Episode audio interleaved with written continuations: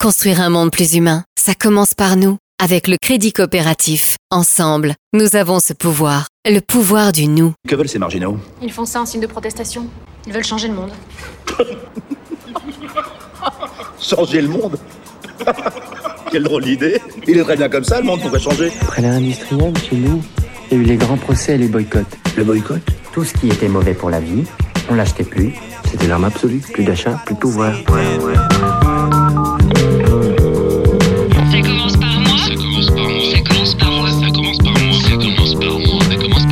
commence par moi, l'émission.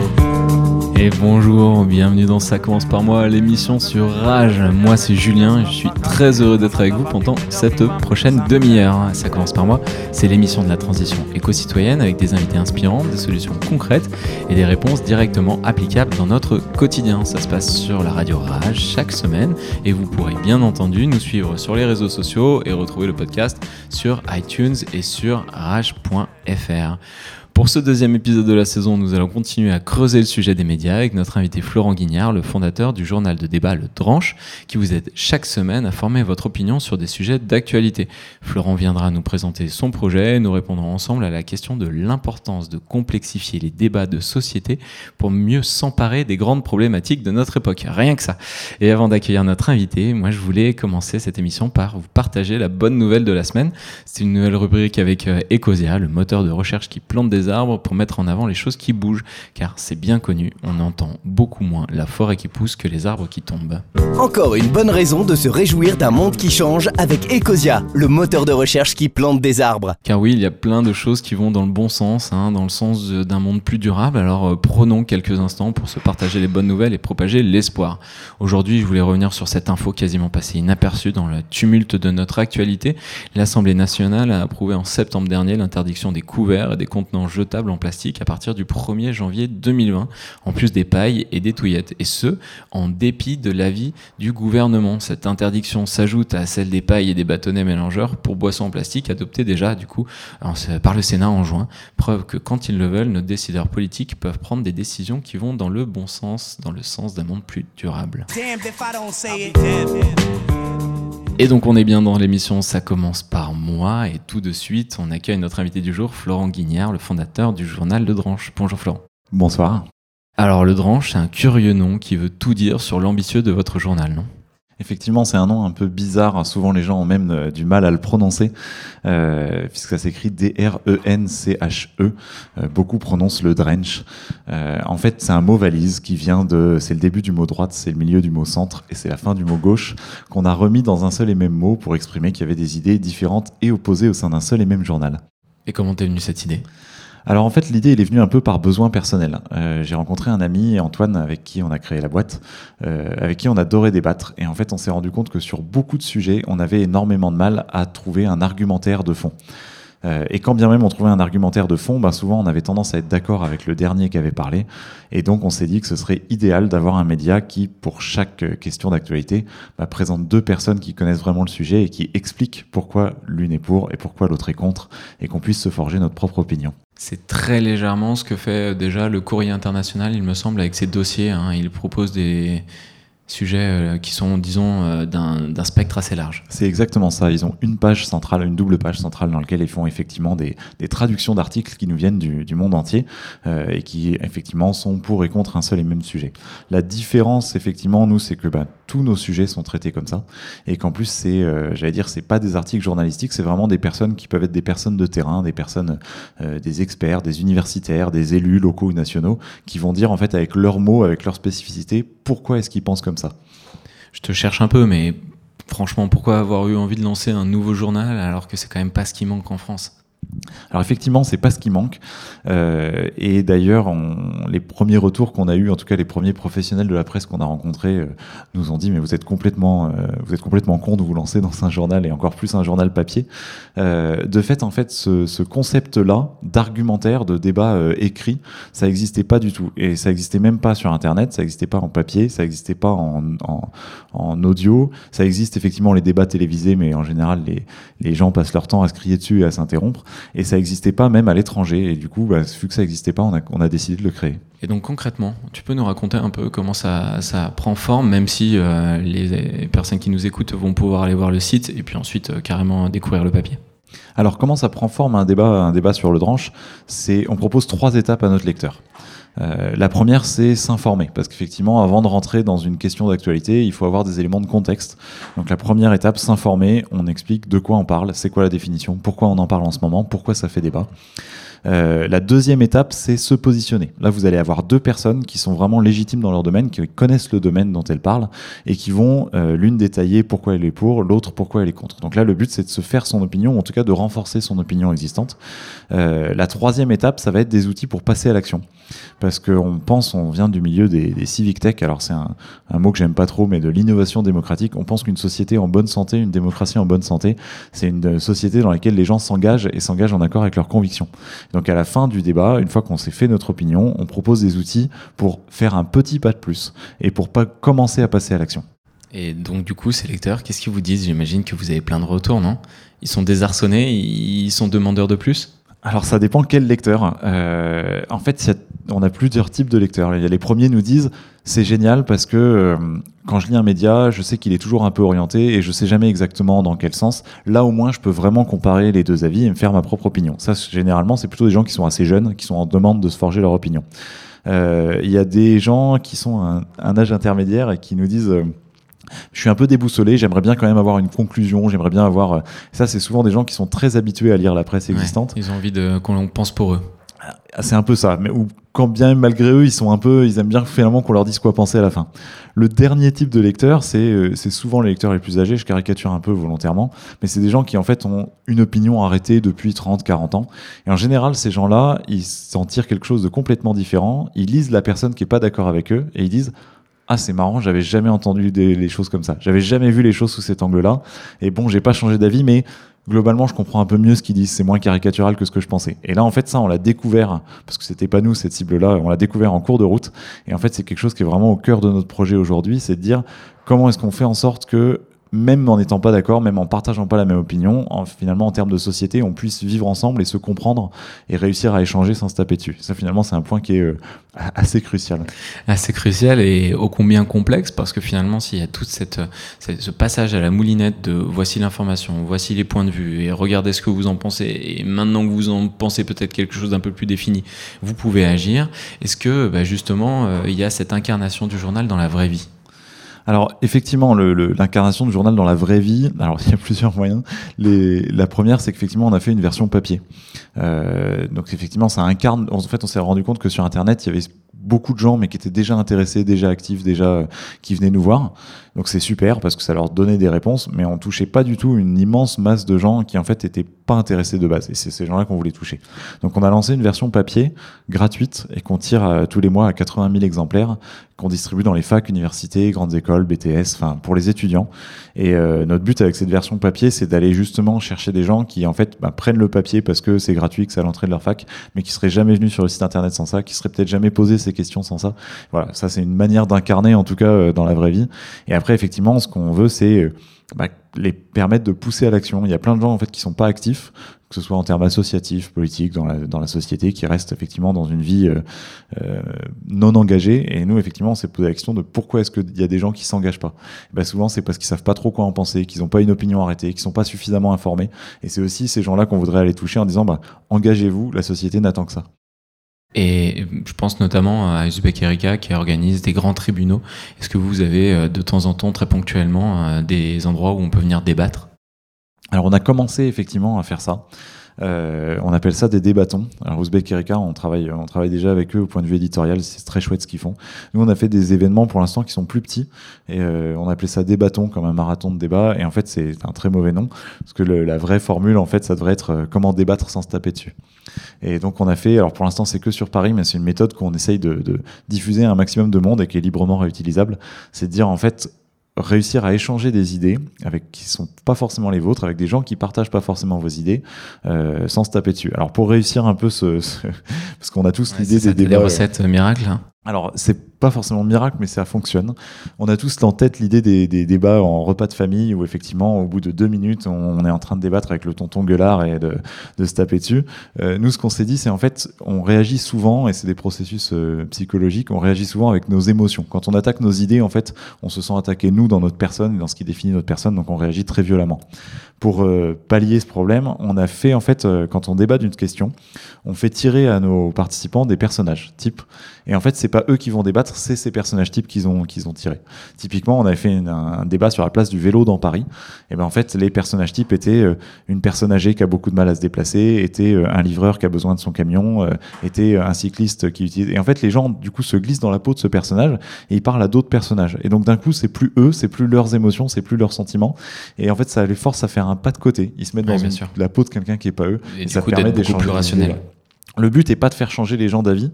Vous remarquerez dans un débat, que ce soit avec vos amis ou en famille, vous réussirez quasiment jamais à faire changer quelqu'un d'avis, surtout s'il a une opinion arrêtée. Le but, c'est de se dire, on changera pas d'avis, mais au moins faisons en sorte de nous comprendre. Ça, c'est un truc qui est primordial et c'est ce qu'on vise avec cette méthode de débat.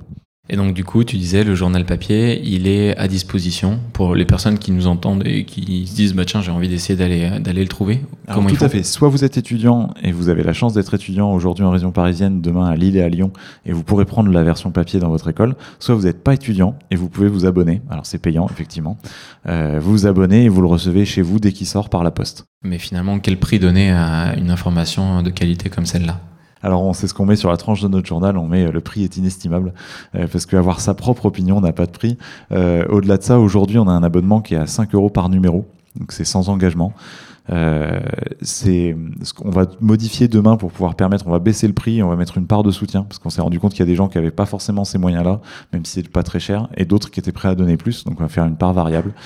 Euh, et donc, et sinon, pour ceux qui vraiment effectivement n'ont pas de sous, le site internet est entièrement gratuit. Ouais. Euh, il n'est pas restreint d'accès. Il n'y a pas de publicité sur notre site internet parce qu'on est les premiers à être saoulés par la pub euh, et sur ça, internet. C'est le dranche Ledrange.fr exactement, le site est gratuit sans pub donc vous pouvez y aller, vous pouvez vous faire votre opinion. On a traité depuis le début de l'aventure un peu plus de 200 sujets de débat.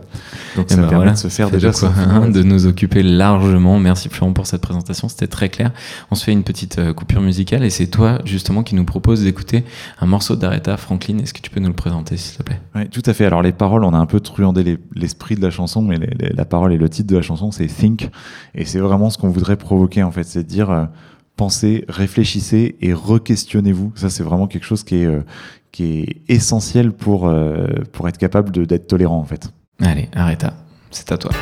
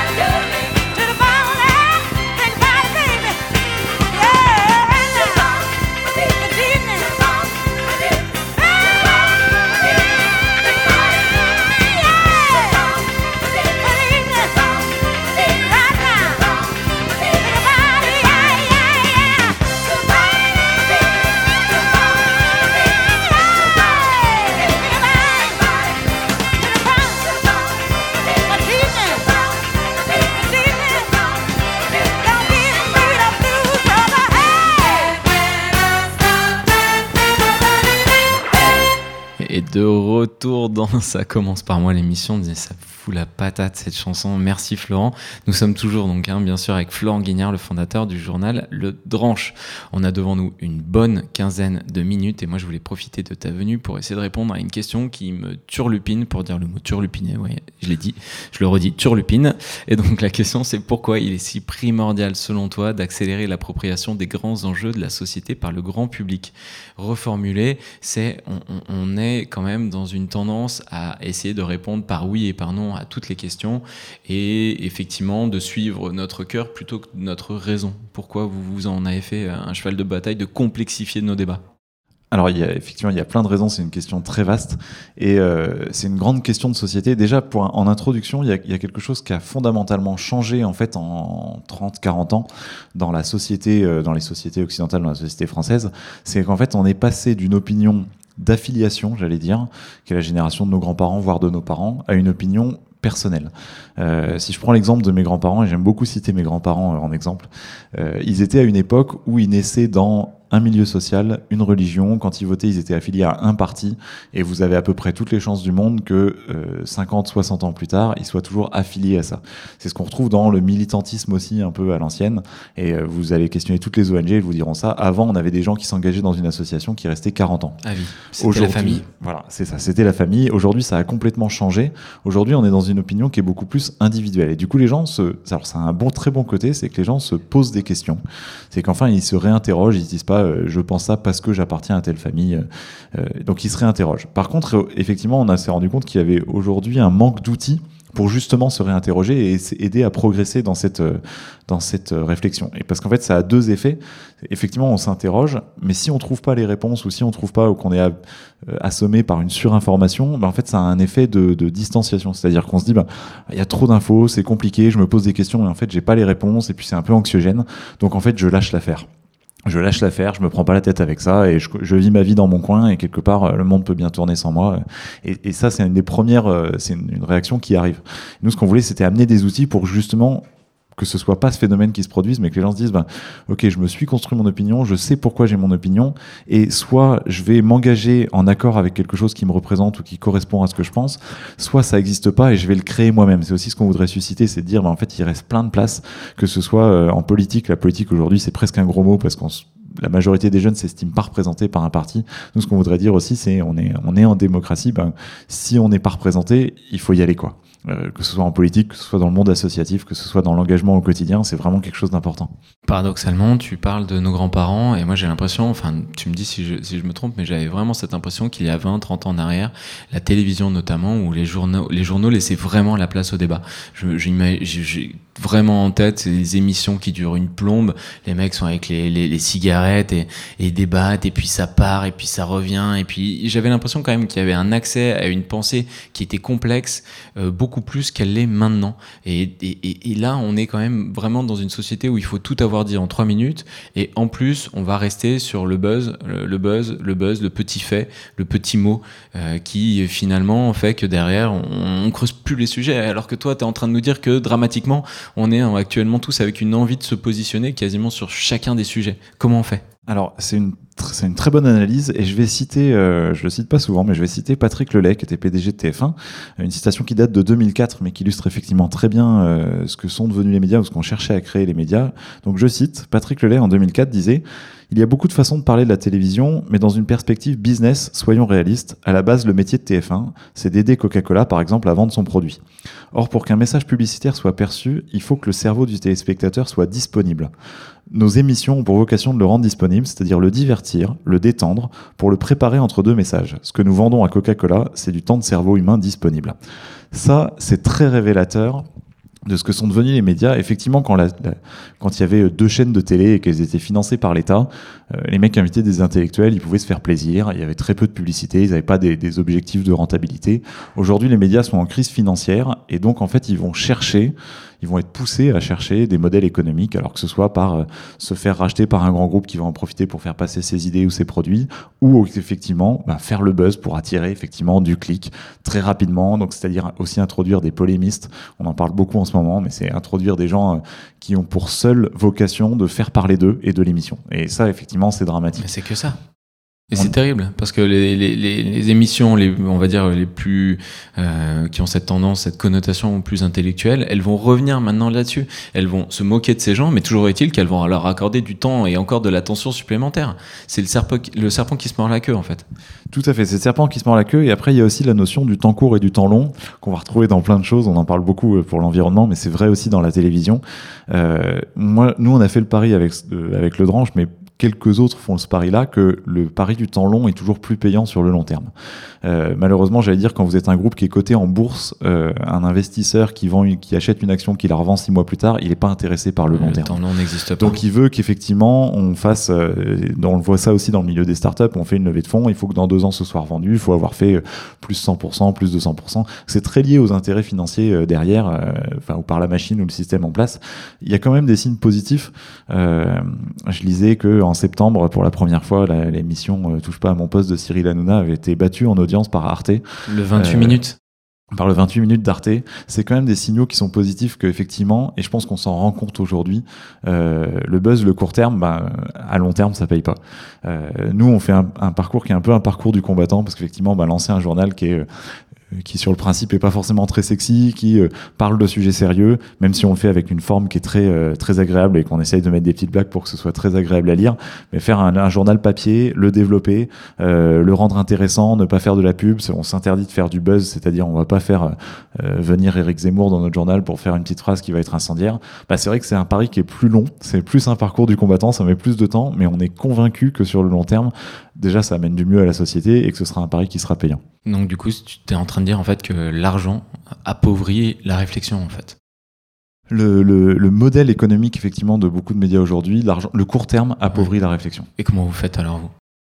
Alors nous déjà, on est, euh, on- enfin, on s'est lancé en version papier. C'est pareil, le- l'écrit, c'est finalement quelque chose du temps long. Euh, un débat télé, on est, y a, je pense qu'il y a beaucoup de gens qui partagent cette opinion. On regarde un débat télé, c'est inregardable parce que les gens se crient dessus, parce que, et puis une fois que c'est terminé, c'est terminé. Le papier, on peut relire une phrase parce qu'elle nous a fait réfléchir, on peut le rouvrir le lendemain, on peut le donner à quelqu'un avec qui on n'est pas d'accord et dire tiens, lis ça. C'est finalement le papier, c'est déjà le temps long. Ça, c'est déjà un premier pari. Et nous, pour quelque part, pour des questions sérieuses, bah, le papier, en fait, c'est intéressant. Et on s'est rendu compte que, euh, malgré ce qu'on dit, on dit les jeunes sont que sur Snapchat, les jeunes. Il y a beaucoup de fantasmes sur les jeunes. Ouais, Euh, ouais, bah, en fait, les jeunes sont des humains comme les autres, et quelque part, pour des, pour des choses qui nécessitent réflexion, bah, ils aiment bien aussi le lire sur papier. Ouais, je suis d'accord avec toi.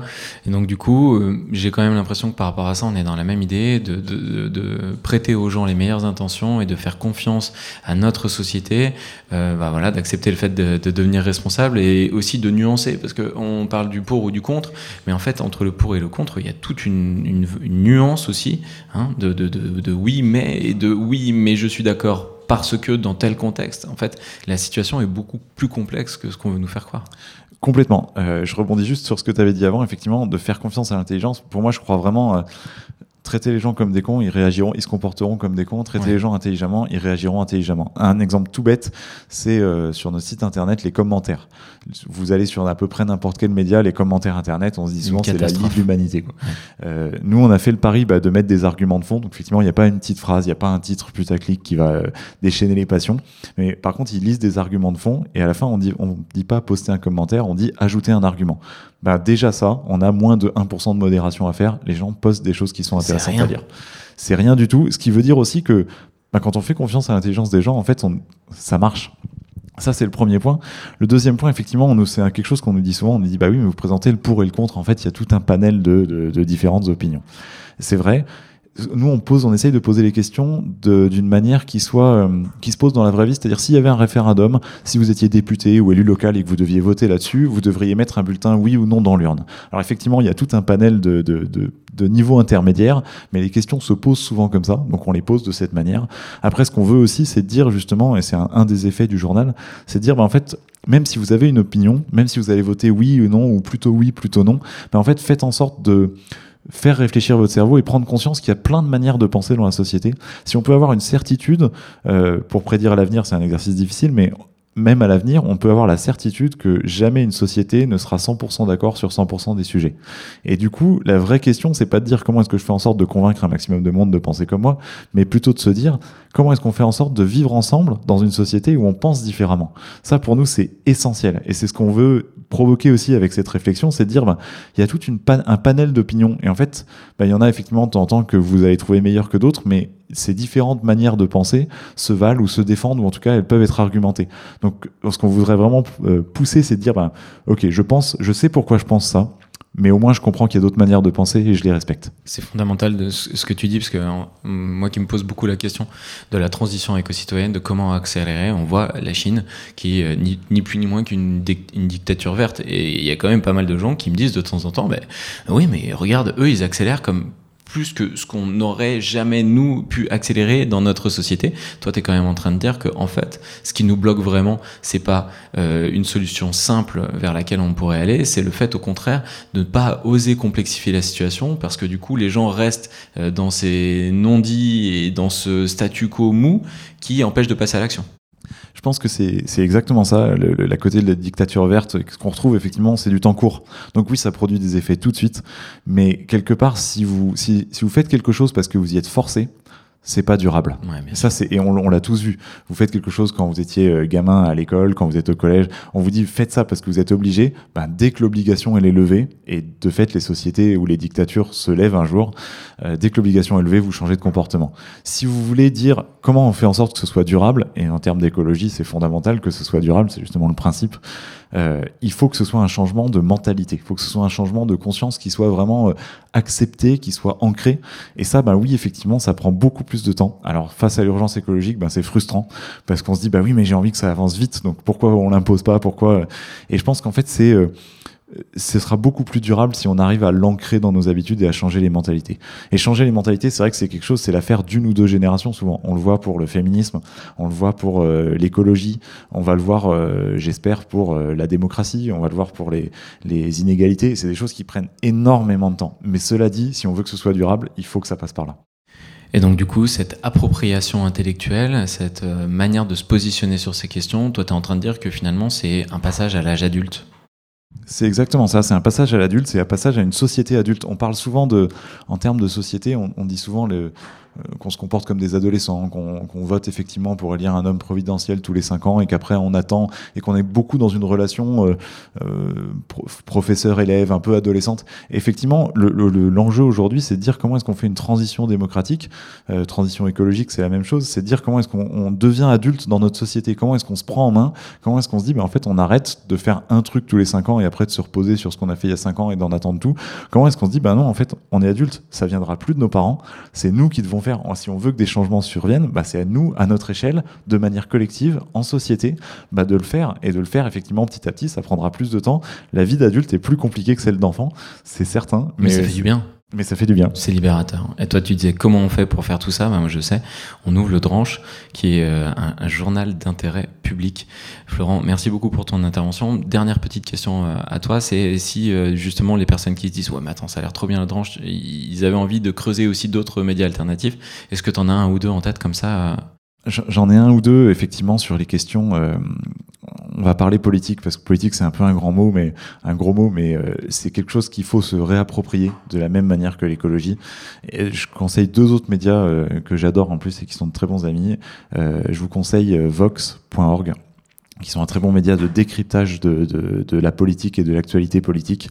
Et je vous conseille Acropolis, qui est une chaîne YouTube et Twitch, et qui fait un, un décryptage fabuleux de toute effectivement l'actualité politique. Il commente en direct les, notamment les questions au gouvernement de, de l'Assemblée générale. C'est passionnant à regarder, euh, et c'est des, des médias d'une excellente qualité et qui ont tous pour effet de se dire la politique nous appartient, nous citoyens, et c'est à nous de d'en faire quelque chose. Eh ben, super, et forcément, on peut euh, retrouver le Dranche sur ledranche.fr. C'est exactement ça. Merci beaucoup. Merci à toi.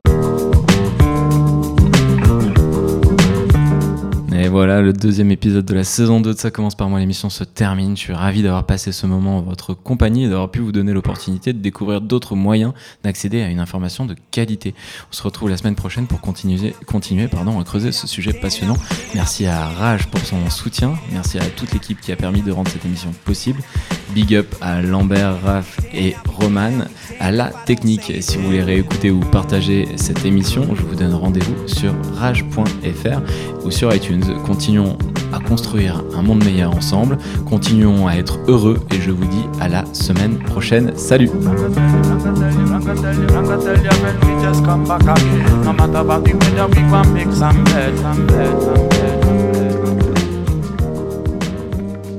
Construire un monde plus humain, ça commence par nous. Avec le crédit coopératif, ensemble, nous avons ce pouvoir, le pouvoir du nous.